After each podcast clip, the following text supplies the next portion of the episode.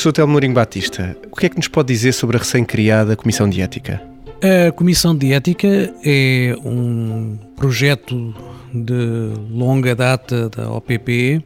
que tem uma função, pensamos, extremamente importante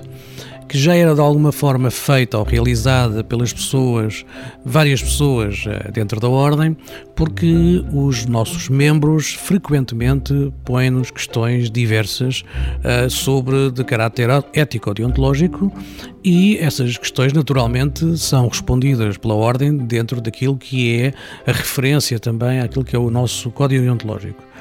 Eh, esta era uma atividade do dia a dia da Ordem, era uma atividade que achamos que é fundamental, mas também achamos fundamental dar-lhe um corpo, ou seja, tornar isto algo que ganha uma dimensão maior, no sentido de que uma comissão pode ocupar-se de dar estas respostas e criar aqui um repositório de respostas para situações que os nossos membros uh, nos põem e que são fruto daquilo que é o contacto que têm com a prática do dia a dia e as dificuldades que vão sentindo.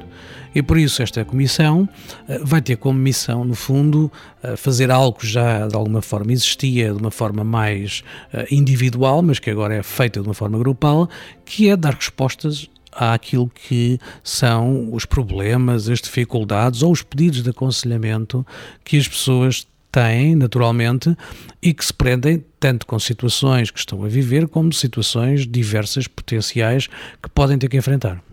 E de que forma é que se pode diferenciar o Conselho Jurisdicional desta Comissão de Ética? Ambas as entidades têm um referencial importante e fundamental, que é o nosso código deontológico. Têm, naturalmente, funções, neste caso, bem diferentes. E eu diria até, eh, fundamentalmente, complementares. O Conselho Judicial é um órgão central naquilo que é o funcionamento da ordem. Ele tem um papel importantíssimo naquilo que é o tratamento das, das queixas que chegam à ordem e no análise dessas queixas, no julgamento dessas queixas e ainda também, caso seja um, essa a decisão de aplicar sanções. É um trabalho extremamente uh, importante, é um trabalho muito intenso, que tem uma,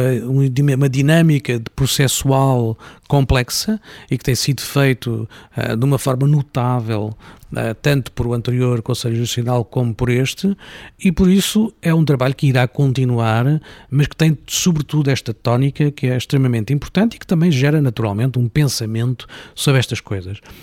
A Comissão de Ética terá uma tónica diferente, ou seja, reportando-se ainda aquilo que é o nosso Código Deontológico, terá mais um papel de orientação e de resposta àquilo que são situações do dia a dia e não às queixas dos, dos, das pessoas que possam ser utilizadores de serviços. E por isso procuramos que haja aqui um enriquecimento das respostas que a Ordem dá para conseguir fazer uh, um complemento àquilo que era não só naturalmente uma necessidade, que era ter um órgão onde se pudesse recorrer caso houvesse uma queixa, mas muito antes disso e sobretudo poder aconselhar as pessoas, poder ajudá-las nas suas reflexões em termos éticos e deontológicos, poder ajudá-las na sua prática e poder também mobilizar aquilo que são as várias capacidades que a Ordem tem de intervir nesta, nesta área, dado que uh, é uma das missões principais da Ordem, que vele pelo cumprimento do nosso código deontológico e que a prática represente uma, uma exigência que nós temos face àquilo que fazemos de elevada qualidade. Então, um membro que tem uma dúvida, o que pode fazer? Bom, é exatamente esse o, o desígnio desta comissão, não é? Que, uh, como já acontece, sempre que haja uma necessidade de um membro que possa uh, ter aqui um canal mais rápido também de resposta. E por isso esse membro deve, da ordem, o nosso colega deve uh, contactar-nos pelas vias que tem à disposição, por e-mail, uh, por contacto pessoal ou por carta, uh, para expor a sua questão, de maneira que ela possa ser analisada e discutida dentro da Comissão de Ética e possa ser produzida uma resposta à sua, à sua questão uh, que nos coloca. E por isso uh, trata-se aqui, como eu disse, de também ter um canal dedicado a estas questões que tem sempre por base, naturalmente, aquilo que é o nosso código deontológico e por isso alerto também para a necessidade de todos nós termos um conhecimento uh, mais apurado do que é que é o código deontológico, de fazer uma leitura uh, desse código ou uma reflexão também sobre esse código, porque ele é a base para muito daquilo que é a nossa decisão e comportamento face às situações que temos que enfrentar.